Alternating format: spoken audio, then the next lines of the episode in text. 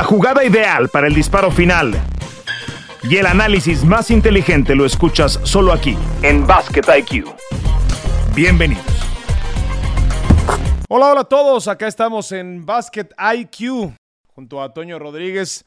Yo soy Fernando Tirado. Toño, ¿cómo estás? Eh, ya con las votaciones del Juego de Estrellas, con un corte actualizado. Vamos a platicar de eso, de lo que ha ocurrido con Kevin Durant, del momento que atraviesa el equipo de los eh, Denver Nuggets y, y por supuesto, de nuestro ranking de los mejores equipos al momento. ¿Cómo andas, Toño?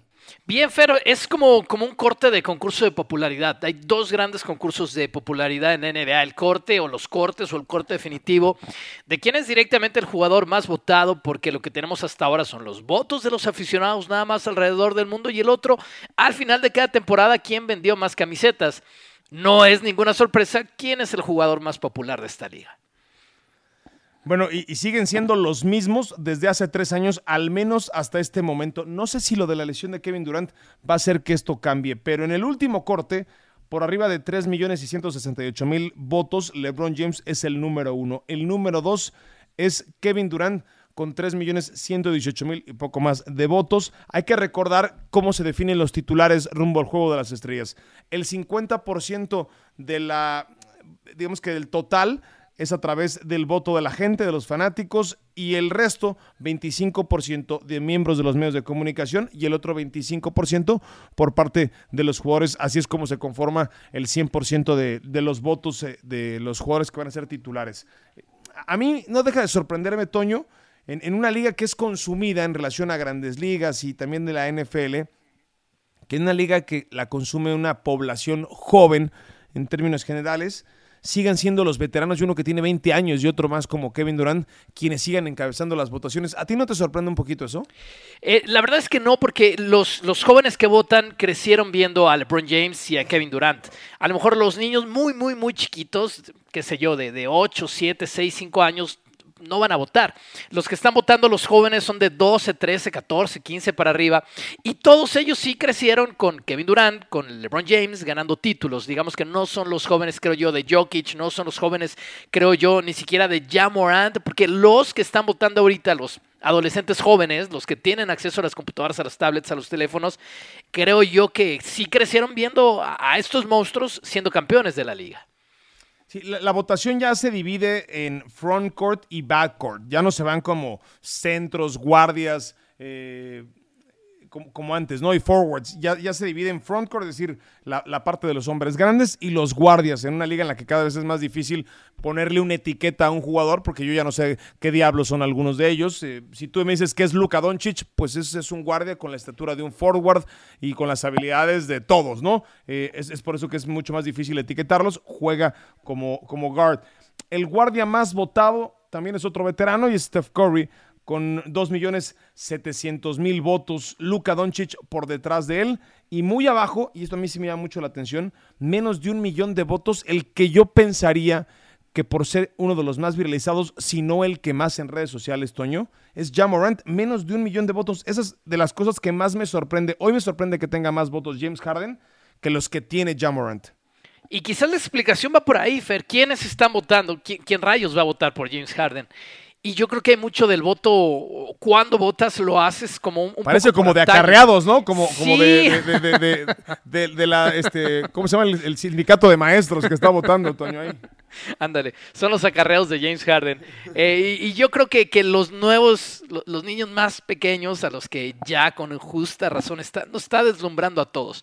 Para los que está impregnando su sello en, en su pupila, en, en su corazón, son todavía más jóvenes y creo que ellos todavía no están votando. Es decir, la, gente que ya tiene acceso a, como decíamos, a los dispositivos para votar, se, se, acuerda de lo que ha hecho James Harden y está votando por el recuerdo de James Harden. Eh, no por el James Harden actual. Sería una lista muy, muy distinta si votáramos solamente por la actualidad de jugadores. En ese sentido, LeBron James ni siquiera sería el más votado, porque no es el mejor jugador, el mejor jugador hoy por hoy que tiene la NBA. Lo que pasa es que es eso, Fer, ¿quién es el más popular? O como Steph Curry, bueno, es un caso distinto porque es campeón de la liga, eh, MVP de finales, pero como Steph Curry en una temporada en la que otra vez está lesionado, está tan arriba. Sí, y, hay algunos casos de esos de estudios raros, eh, los hemos tenido en, en años previos, eh, lo de Marjanovic lo fue en su momento, pero para este año eh, no, no van a llegar, no van a estar en el juego de las estrellas, pero que estén en el top 10, a mí sí me llama mucho la atención, no, deja de ser algo, eh, insisto, para el anecdotario. Está Austin Reeves como guardia en la conferencia del oeste. hoy, hoy tiene muchos más votos que algunos otros. Tiene más votos que Jordan Poole o Austin Reeves. O sea, con esa seriedad tenemos que asumir el voto de los fanáticos. Con esas reservas tenemos que asumir el voto de los fanáticos. No puede ser que Austin Reeves sea más votado. Bueno, sí, sí puede ser, ¿no? Pero responde a eso, a un concurso de popularidad, al, que quizás es más eh, guapo, al que conecta mejor con la gente en redes. Es, es, raro, o sea, porque no, no sigue patrones, porque hablamos de que LeBron James es el más votado, pero no necesariamente es el que conecta mejor con los jóvenes hoy en las redes sociales como quizás lo pudiera hacer, eh, no sé, Zion Williamson o, el mismo eh, Jason Tatum o yo que sé, Kyle Kuzma, que por cierto también está en el top 10 del front court en la conferencia del Este. Pero en esta votación aparecen, eh, insisto, casos tan raros como que Von Looney en la posición número 10. Hay cosas que no se explican en la posición número 10 del front court, es decir, de los hombres grandes en la conferencia del oeste. La votación es, es como un monstruo de muchas cabezas y no sé por dónde, por dónde tomarla, Toño. Eh, lo bueno es que se balancea con el voto de los miembros de comunicación, de los medios de comunicación y también con el voto de los jugadores. Le termina de dar cierto sentido a cosas que pueden ser muy raras. En esto de los acarreados también los equipos hacen propaganda muy fuerte para poner a sus jugadores en la agenda para que sean votados. Hay un montón de dinámicas que hace la NBA. Hay, días específicos en los que tú nada más por dar un, retweet a, una cuenta de los Golden State Warriors, en ese día específico le estás dando dos votos, por ejemplo, en el dos por uno a, Clay Thompson. Entonces, yo qué sé, hasta, hasta bots tendrá que haber aquí de parte sí de los equipos y hasta de jugadores bien narcisistas para poner su nombre más arriba. Lo que es indiscutible, insisto, es quién es el más popular, que Von Looney pues, se junta con los chicos populares, por eso aparece ahí. Un par de cosas que yo creo nos dan color y, nos dan hasta alegría. Derrick Rose sigue siendo de los 10 jugadores más populares en su posición, en su conferencia. A mí eso me da mucho gusto, porque Derrick Rose es... Eh, muy inteligente para declarar, es muy abierto con los medios de comunicación, es muy abierto con los fanáticos y sigue entregando minutos de calidad a pesar de los años que tiene en la liga, a pesar de que se rompió las dos rodillas en su momento, pero por haber, porque ahora juega en los Knicks, pero por haber sido en su momento eh, un jugador bien destacado con Chicago Bulls, como que se ganó el, amor eterno de la afición, Fer, ¿no te parece?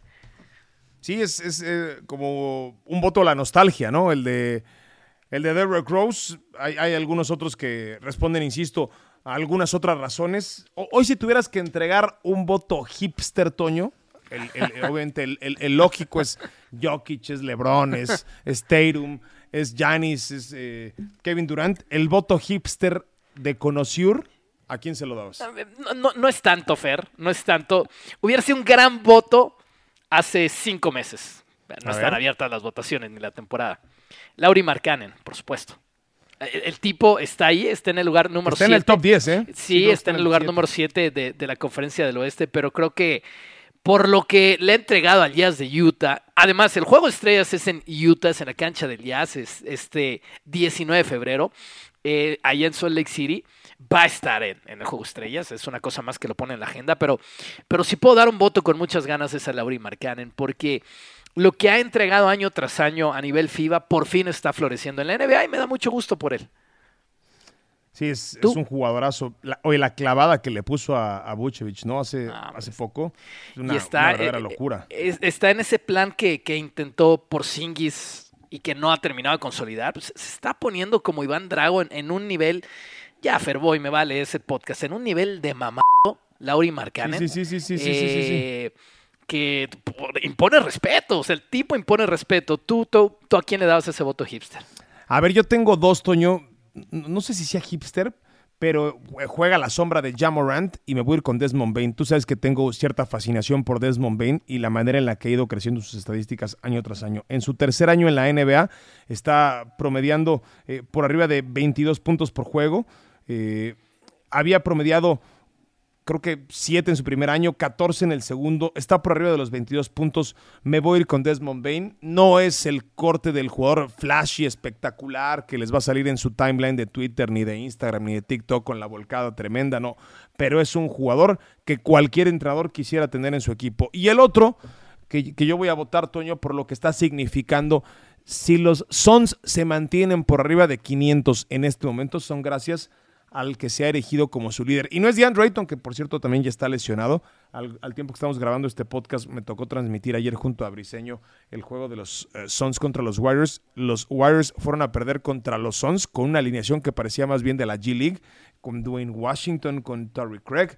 Pero el alma de ese equipo y la razón por la que ganaron en Golden State fue Mikael Bridges.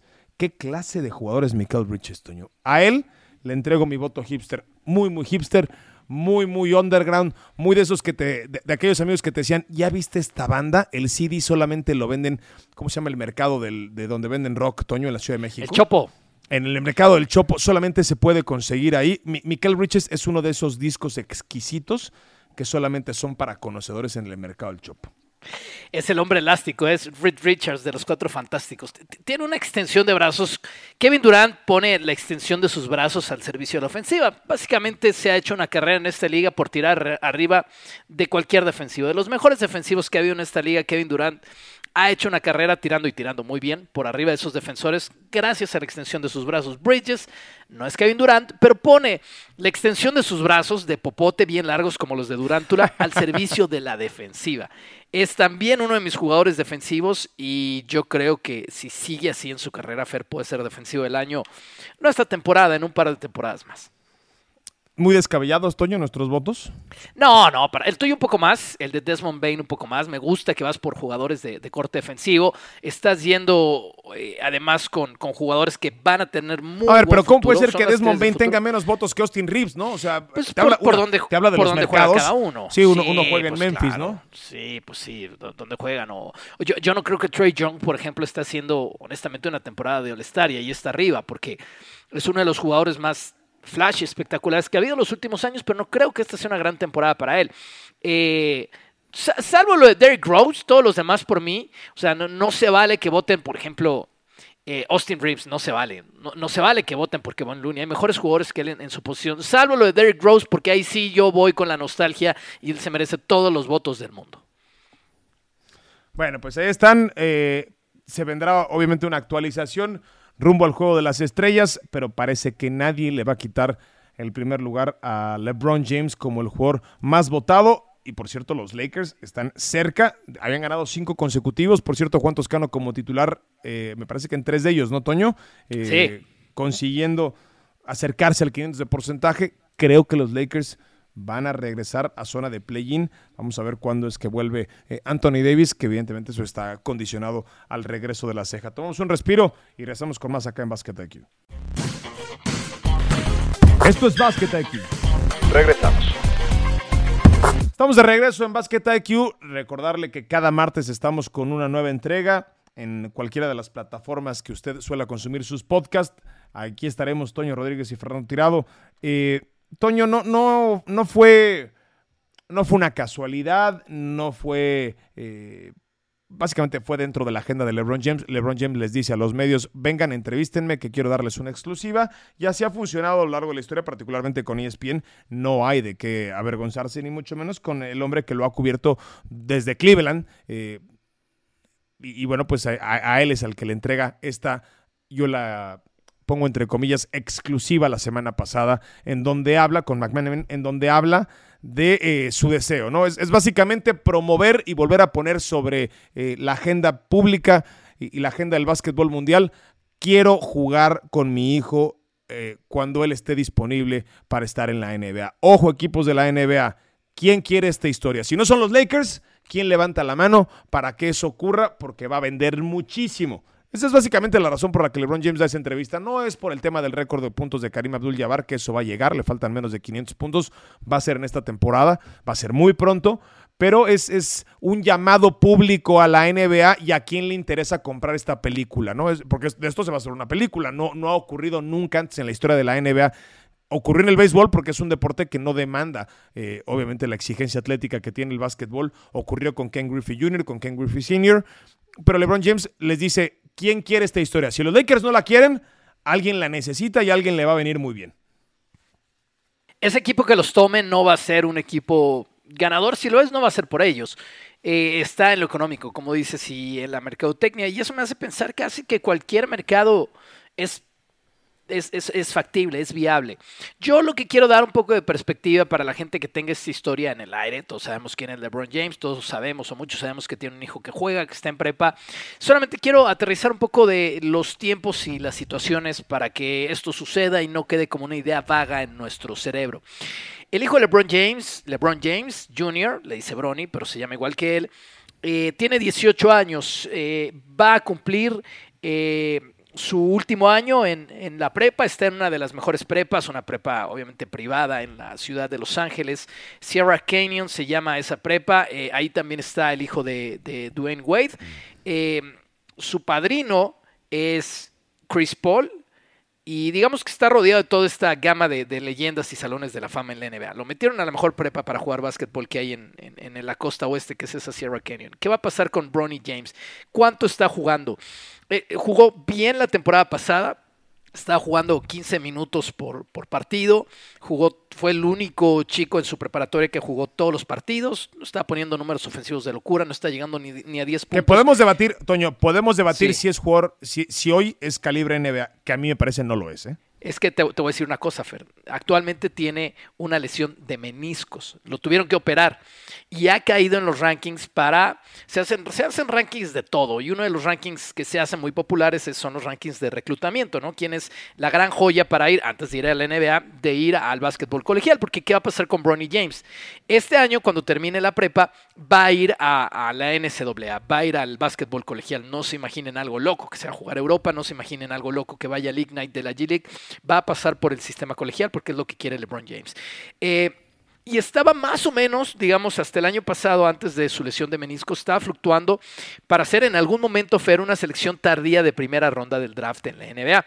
Eso lo pone dentro de los mejores 30 jugadores para ser reclutados desde la preparatoria. Ha caído constantemente, se mantiene dentro de los primeros 100, pero no es un recluta 5 estrellas, como son los mejores jugadores de prepa. Es un recluta ahora mismo 4 estrellas. Y las proyecciones del draft es que lo tomen en la segunda ronda, que ningún equipo se vaya a balanzar para tomar en el 2024. Este año él va a la universidad, el siguiente año va al draft del NBA 2024, eh, que ningún equipo se va a balanzar por él y va a desperdiciar una bala de primera ronda y lo que se espera es que en algún momento de la segunda ronda, en el 2024, tomen a Bronny James.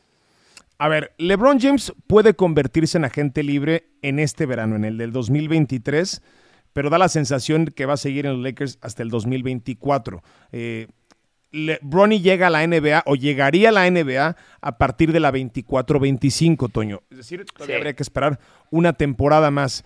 LeBron James va a condicionar al equipo al que firme la nueva extensión de contrato o a donde vaya. Es decir, voy contigo, sí, siempre y sí. La condición número uno es que elijas a mi hijo en el draft. Creo que claro creo que está cantada esa historia, ¿no?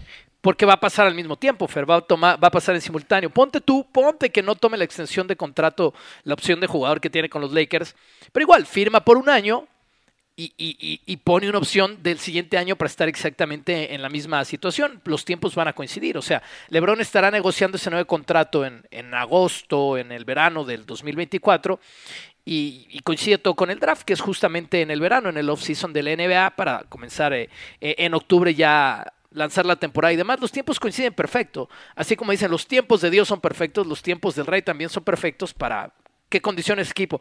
¿Y, en qué franquicia va a pasar? Yo sí, si, voy a tomar una apuesta. Por eso, pero ¿a cuántas les puede hacer manita de puerco, Toño, para eso? ¿A muchas? Sí, a todas.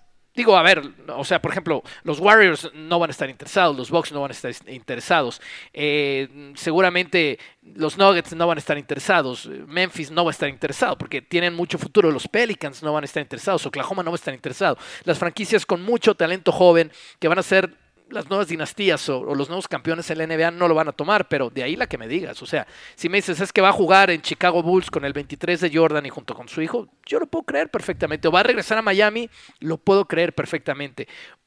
Los Ángeles no tanto, Fer. No creo que Los Ángeles estén para tirar más dinero con LeBron. Porque LeBron va a firmar el max, ¿no? O sea, Pues no, sí, no- claro. No, creo que no creo que LeBron esté. Bueno, o tampoco. Yo, yo no lo garantizaría, Toño. Sea, hoy, ¿Sabes hoy a- la prioridad de, la prioridad de LeBron ya no va a ser ese dinero. ¿Sabes que LeBron fue el atleta mejor pagado del 2022? Eh, Claro, claro, en, sí, en- sí. en términ- en- en todos los deportes a nivel mundial, Claro. eh, por arriba de Messi, por arriba de Ronaldo, por arriba de todos, fue LeBron James el año pasado en términos generales, no solamente por el contrato, sino con lo que gana a- alrededor y todos los ingresos en paralelo que tienen. Es decir, yo tampoco estoy tan seguro que el, el móvil número uno de LeBron, si es que equipo, ese equipo le concede, porque el panorama ideal para LeBron es no me voy a ir a jugar un equipo que no aspire a nada. O sea, la historia se convierte aún mejor si el equipo al que voy tiene posibilidades de ganar. O sea, ese, ese es el escenario perfecto. Y LeBron James no estaría dispuesto a sacrificar dinero con tal de llegar a un equipo que a la vez de que le va a cumplir el deseo de jugar junto a su hijo, le entregue posibilidad de ganar campeonato en su última o penúltima temporada, porque yo creo que pudiera ser la última de LeBron, ¿no? O sea, Sí, pero- pero- esa, esa 24-25 va a ser la última de LeBron. Está bien, no va a tomar el máximo, pero tampoco va a tomar el mínimo, Fer. O sea, tampoco se va a jugar a, a Milwaukee para, porque haya, para que haya lugar en ese roster pagándole el mínimo. O sea, eso, eso tampoco va a pasar. Pero ¿por qué no? Porque no va a tomar el mínimo, Fer. No, no creo que su último contrato, entiendo lo que dices, no necesita el dinero. Está claro que hace una década o más. O sea, no puede hacer un Tom Brady, dinero. no puede hacer un Tom Brady en su último año. No lo creo. No ha sido así la carrera de LeBron. O sea, No, honestamente. no ha sido, pero, pero nunca ha ocurrido que alguien juegue junto a su hijo. Pero es que no necesita tomar el mínimo tampoco. Yo creo que algo en, en medio de los dos, más tirando hacia el máximo que hacia el mínimo. Es que para meterlo en un roster de campeonato. En esa misma entrevista, Toño dijo, Sí. estoy en una franquicia por debajo del 15 porcentaje. No quiero estar ahí. Quiero estar jugando Obvio. básquetbol competitivo y con aspiraciones de campeonato lo que me queda de tiempo en la NBA. O sea, hay que empezar a, eh, como, como dicen en inglés, ¿no? Este, unir los dots, unir los puntos, atar los cabos. Entonces uno, la- las pistas que va dejando LeBron en el camino es, ok, quiero tener aspiraciones de ser campeón y quiero jugar con mi hijo muchas proyecciones hablan Houston, Oklahoma City, Detroit, Orlando para que seleccionen a su hijo. No es un alto recluta. Por ahí me parece que podemos ir descartando esos equipos. Pero también quiero jugar junto a mi hijo. Bueno, ¿cuáles son esos equipos que me pudieran entregar? LeBron le hizo un guiño a los Warriors. Yo, yo no estoy hoy tan convencido de que lo vayan a descartar. Me parece que no entra en esa fórmula, no entra en esa mezcla, no entra en ese estilo de juego pero LeBron James va a ir a un equipo que va a ser Mira. contendiente. Si son los Lakers, bienvenido, ¿no? Porque la historia se vuelve aún más hollywoodesca. Lo- sí, claro, y ya está ahí, y su hijo vive ahí. Los Warriors son un ejemplo quizás distinto porque ya van de salida. Mi punto es, solo hay un número de equipos en cada conferencia y un número pequeño que están hechos para, para mandar en la NBA en las próximas temporadas, para el 2024 en adelante. Los Celtics por cómo están construidos, los Bucks por cómo están construidos, los Nets no van a llegar a esa época siendo, siendo una potencia. Del otro lado están los Nuggets, está Memphis, los Pelicans también. E- est- Estos equipos yo te puedo garantizar que no van a sacrificar sus aspiraciones de campeonato legítimas con un core que esté funcionando, que esté dos, tres, cuatro años más desarrollado de lo que está ahora por, por, mercadotecnia con LeBron James, porque esos equipos no necesitan a LeBron James. Lo- los Celtics no necesitan a LeBron James para ser campeones. Lo que puede pasar con LeBron James es que los afecte a un grupo de jugadores que ya están hechos, ya están en un carril en el que eventualmente se espera que sean campeones de esta liga. Lo mismo con, con- con los Nuggets de Denver, por ejemplo. Y yo creo que esos equipos no van a correr el riesgo por tener mercadotecnia de sacrificar un vestidor, una química de cancha con otro líder. porque Todos estos equipos tienen líderes bien identificables que están funcionando llevando a LeBron James. Por eso yo creo que va a ser algo en medio, Fer. Está- bien, te compro que no va a ir a Detroit porque no tiene absolutamente aspiraciones pero ni Toño. de play-in. Pero tampoco va a ir a los Celtics, tampoco va a ir a Denver.